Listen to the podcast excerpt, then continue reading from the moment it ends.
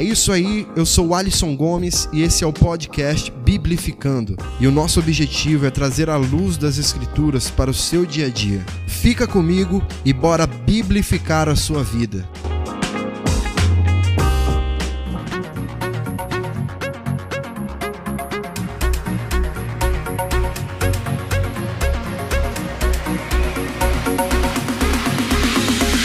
E aí, galera, vocês estão bem? Eu espero que sim.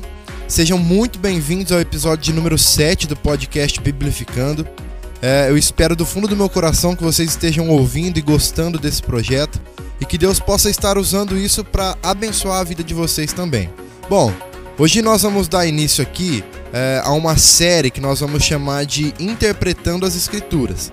É uma série que não necessariamente vai ser sequencial, tá?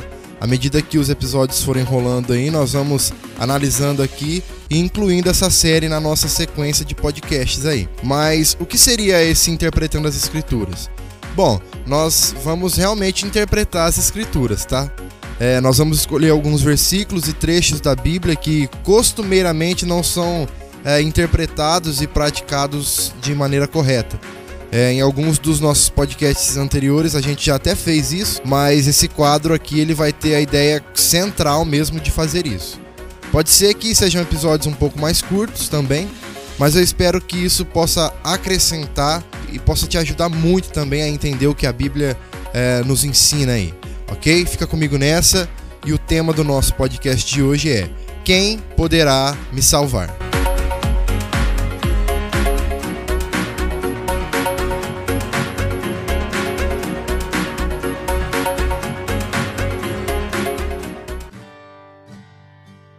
Galera, o texto que a gente escolheu então hoje para trazer aqui para você é o texto de Atos, capítulo 16, versículo 31. É um texto bastante conhecido de todos e bastante pregado também nas igrejas.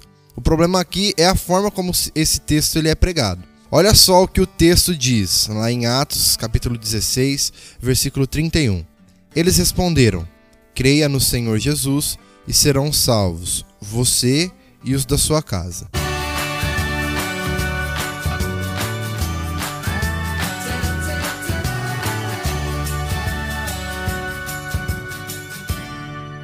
Bom, vamos contextualizar então o que estava rolando aí antes desse versículo que nós lemos. Paulo e Silas, eles estavam na cidade de Filipos, na Macedônia, e o texto diz que eles ficaram ali por vários dias. E em um desses dias, eles foram para as margens de um rio, buscando um lugar que eles poderiam ficar para orar.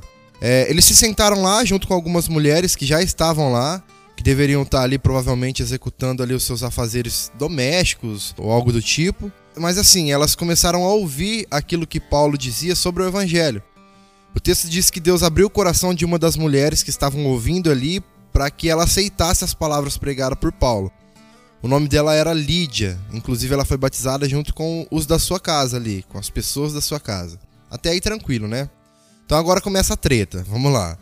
Em uma dessas idas deles para esse lugar de oração, que eles costumavam ir, eles se encontraram com uma escrava que estava possuída por um espírito que fazia ela meio que prever o futuro das pessoas. E os senhores, os donos dela que usavam isso, eles faziam isso para ganhar dinheiro através desse espírito que estava possuindo essa mulher, essa escrava. E por vários dias, ao passar por ali, Paulo e Silas eles se encontravam com essa mulher e ela continuava fazendo a mesma coisa. Até que um belo dia Paulo apelou e resolveu expulsar esse espírito maligno dessa mulher. Logicamente que os senhores dela, os donos dela, eles não gostaram nem um pouco, né? Afinal, ela era um meio que eles tinham para ganhar dinheiro. E qual foi o resultado disso? Os bonitos foram açoitados em praça pública e depois eles foram presos e ficaram sob a mira de um carcereiro, que recebeu uma orientação lá para vigiar eles bem de perto. Além de colocar eles em uma cela, ainda eles foram presos pelos pés em um tronco, é, ou seja, para eles não escaparem mesmo, né? Aí, em uma bela noite, Paulo e Silas estavam lá, trancafiados no mesmo lugar, orando e cantando hinos ao Senhor, quando do nada deu um terremoto que mexeu todas as estruturas da prisão, fazendo com que isso abrisse as celas e as trancas que eles estavam ali trancafiados e soltando a todos os presos ali daquela prisão. O carcereiro então ele acordou assustado e quando ele percebeu que as celas estavam todas as, abertas, ele já pegou uma espada logo para poder se matar, porque ele sabia que ele seria punido de uma forma muito severa por isso. É quando Paulo grita, impede ele ali, pedindo para que ele pare, que ele não faça isso, porque todos estavam ali, ninguém tinha fugido. É claro que o carcereiro ele ficou extremamente agradecido por aquilo e reconheceu que eles eram pessoas realmente inspiradas por Deus. E isso fez gerar uma curiosidade nele e fez ele perguntar para Paulo e Silas ali o que ele tinha que fazer para ser salvo.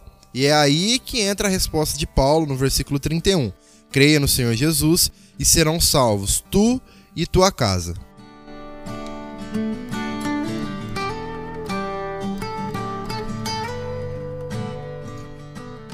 Aí é que entra a interpretação popular sobre esse versículo. Se a gente lê correndo ali, sem dedicar um tempo para o entendimento do contexto onde Paulo e Silas falam com o carcereiro, a gente vai ter a ideia com certeza de que essa era uma promessa de Deus para a vida do carcereiro, que se ele cresce, a casa dele toda seria salva. Mas na verdade, se a gente parar para ler isso com um pouco mais de cuidado e de empenho no entendimento, a gente vai ver que isso não era uma promessa, mas sim uma condição para o carcereiro. Mas vamos ler os próximos versículos desse diálogo entre eles para a gente entender realmente qual é o verdadeiro sentido para esse texto. Diz assim, ó, a partir do, do versículo 31. Eles responderam: Creia no Senhor Jesus e serão salvos você e os da sua casa. E pregaram a palavra de Deus a ele e a todos os de sua casa. Naquela mesma hora da noite, o carcereiro lavou as feridas deles em seguida, ele e todos os seus foram batizados. Então os levou para sua casa, serviu-lhes uma refeição e com todos os de sua casa alegrou-se muito por haver crido em Deus. Então é o seguinte: a primeira situação que a gente tem que considerar ao interpretar esse texto está na própria interpretação do texto, gramaticalmente falando mesmo. Perceba que no texto, se você ler aí na sua Bíblia, está escrito: creia no Senhor Jesus, vírgula, e serão salvos, vírgula, vocês de sua casa. Existe uma vírgula, então, antes da parte você e os de sua casa, separando as situações. Numa tradução mais próxima do, do original, nós leríamos assim: Se você e os de sua casa crerem no Senhor Jesus, serão salvos. Basicamente isso, tá? No versículo 32, Paulo e Silas eles foram, é, foram pregando para o carcereiro e para os da casa dele. No versículo 33, o carcereiro e os seus familiares foram batizados. E no versículo 34, todos se alegraram por terem crido em Deus. Veja que o, o, simples fato de apenas o carcereiro crer em Jesus não garantiria a salvação do restante da família. O que aconteceu ali foi que o restante da família dele também creu, também foi batizado e se alegraram juntos por crerem nesse Jesus, nessa, nessa mensagem que Paulo e Silas haviam pregado ali para eles. A Bíblia não contém erros, irmãos. E, por exemplo, lá em Romanos, capítulo 14, versículo 12, diz: Assim, cada um de nós prestará contas de si mesmo a Deus. Isso deixa claro, então, o fato de que ninguém pode, é, por meio da sua crença apenas, salvar outra pessoa.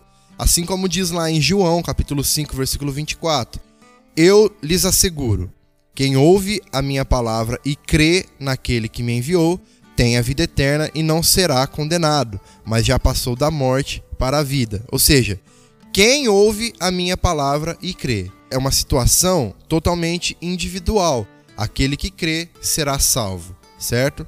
E aquele que não crê será condenado. Quando nós cremos em Jesus e temos Ele como nosso Senhor e Salvador, nós temos a chance e o dever de anunciar dessa salvação para todos aqueles que estão na nossa volta, que estão ali é, nos cercando, que são pessoas que nós conhecemos. Nós temos o dever de orar pela conversão deles. Isso faz parte de, de sermos seguidores de Cristo. Porque, como diz lá em Romanos capítulo 10, 17, a fé vem pelo ouvir, ouvir da palavra de Deus. Então nós precisamos, nós temos a incumbência e o dever, nós somos chamados por Cristo para nós anunciarmos o Evangelho, para nós pregarmos o Evangelho, para que as pessoas ouçam, se arrependam, sejam salvos ou julgados individualmente. Da mesma forma que Deus não amaldiçoa ninguém conta do erro de outras pessoas, como a gente já falou lá no nosso primeiro episódio do podcast Biblificando, que nós falamos sobre maldição hereditária, Deus também não salva ninguém por causa dos acertos de outras pessoas. Na verdade, Deus não salva ninguém por causa do acerto de ninguém, né? Deus nos salva porque nós cremos, porque nós confiamos, nós acreditamos na obra redentora de Jesus, nós o obedecemos. Só que isso acontece de forma individual. Se eu creio, eu sou salvo. Você não pode ser salvo porque eu creio, assim como eu não posso ser salvo porque você crê, ok? Então por hoje é isso, galera. Nós estamos terminando aqui mais um podcast Biblificando. Eu espero que eu possa ter contribuído um pouquinho aí para o seu crescimento e para o seu conhecimento da palavra de Deus também, ok? Fiquem com Deus e até semana que vem, se Deus quiser.